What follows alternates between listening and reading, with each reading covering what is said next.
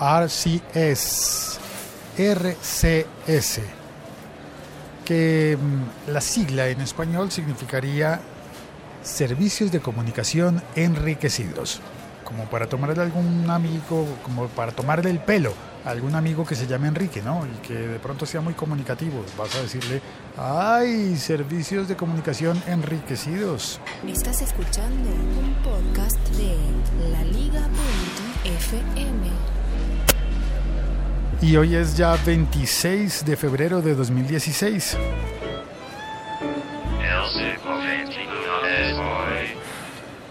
Previously on El siglo XXI es hoy, se supone que ayer dejaba de funcionar Mailbox, pero hoy ha funcionado. Esta mañana me llegaron correos, no me atreví a contestarlos a través de Mailbox, pero sí los recibí. Sigue, siguen entrando correos en la aplicación de Mailbox y sigue diciendo quedan cero días para que cerremos Mailbox.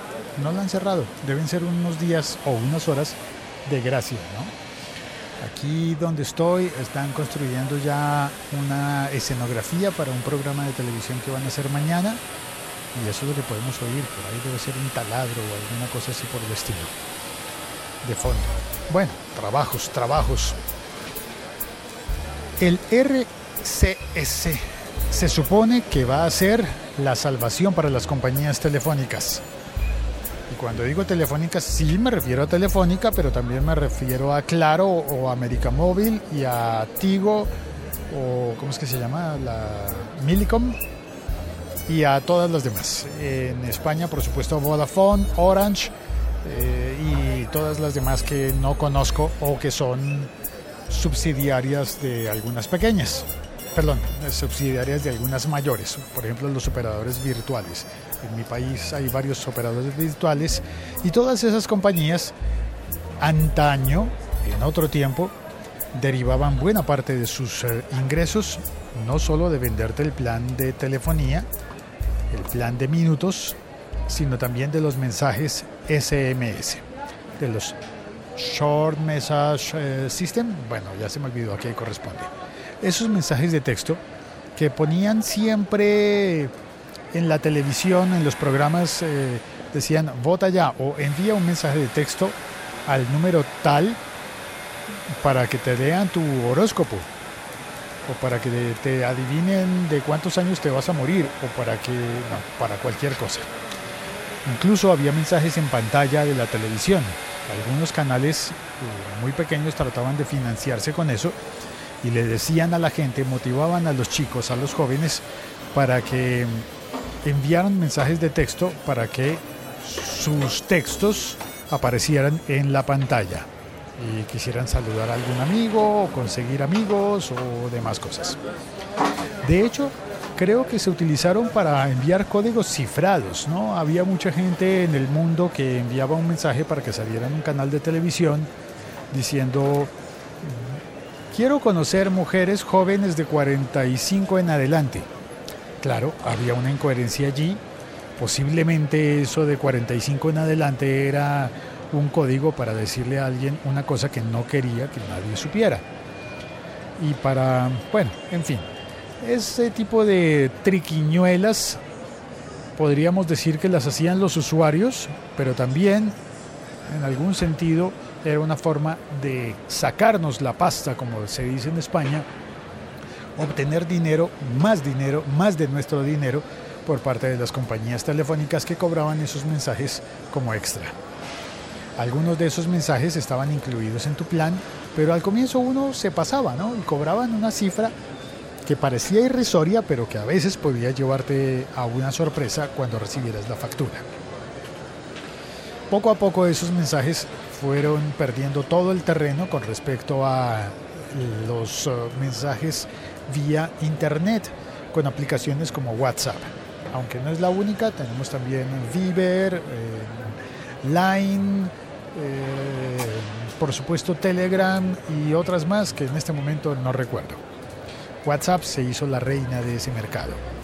Pues este sistema de RCS, este sistema ofrecería las mismas ventajas que WhatsApp, pero otra vez le devolvería el, el control a las compañías telefónicas, porque no estaría utilizando la red de datos, la red de Internet, sino que dependería directamente de las compañías telefónicas, es decir, volvería a poner los mensajes en el terreno de Movistar, Claro, Tigo, Orange, Vodafone y todos los demás que no me acuerdo.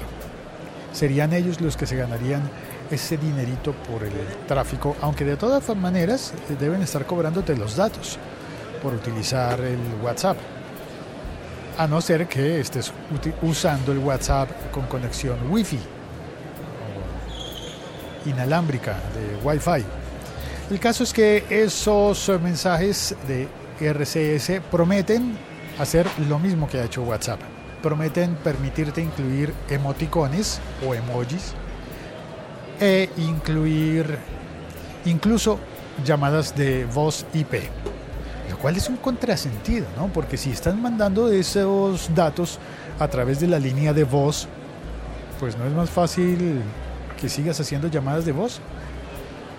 Ayer me llamó Javier a preguntarme, oiga, ¿cómo es eso de que se va a ir de la radio? No pude contestar en ese momento, estaba en un sótano, vi que estaba su llamada perdida y me escribió por WhatsApp. En el WhatsApp le dije, hablamos tan pronto salga del sótano. El mensaje de texto salió con los datos. Y al salir del sótano llamé por la última vía por la que había recibido el mensaje, es decir, por WhatsApp. La llamada de voz por WhatsApp, debo decir, funcionó bien. Para mí funcionó bien, se oía muy bien. Sin embargo, Javier me dijo, déjeme, colguemos y le devuelvo la llamada. Pero ¿por qué si esta está funcionando bien? Y me dijo algo muy sabio.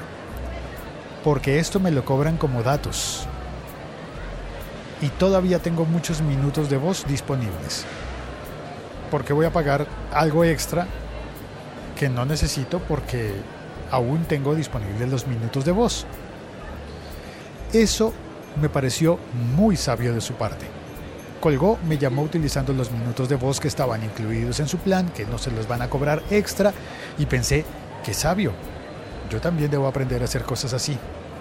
Espero que este consejo no solo sea útil para mí, sino para ti también. La Liga.fm. Estamos conectados. Y en el chat está Mundonet Radio New York. Saludos desde la fría New York con un grado centígrado para el día de hoy.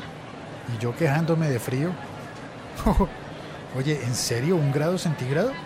Bueno, claro que allá los miden en Fahrenheit y nunca he sabido hacer la conversión. Pero si es uno centígrado, qué frío tan hijo de la chingada, diría un amigo mexicano. Luis Rengifo está en Panamá y dice que envidia. Saludos desde la Panamá con calurosos 32 grados centígrados que hacen aquí.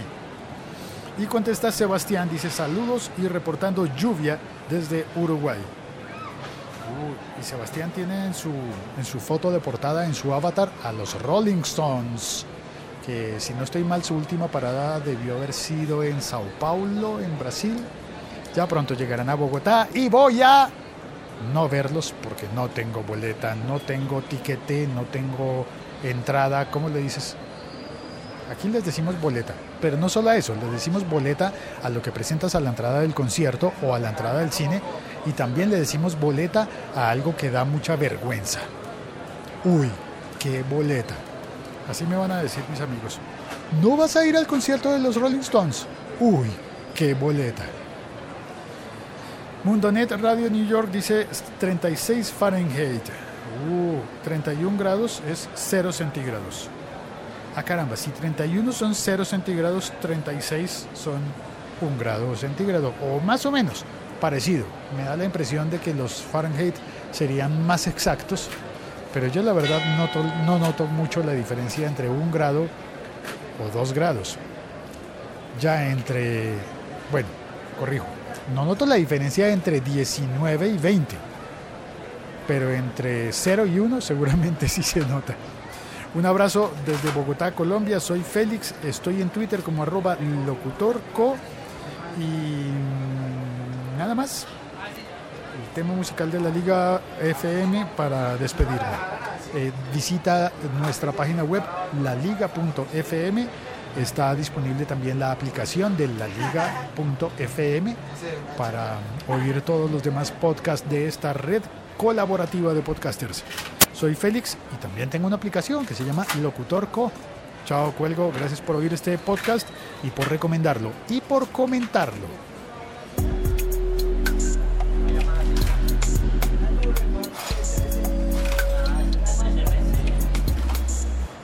Y si tienes algún amigo que se llame Enrique, dale mis saludos.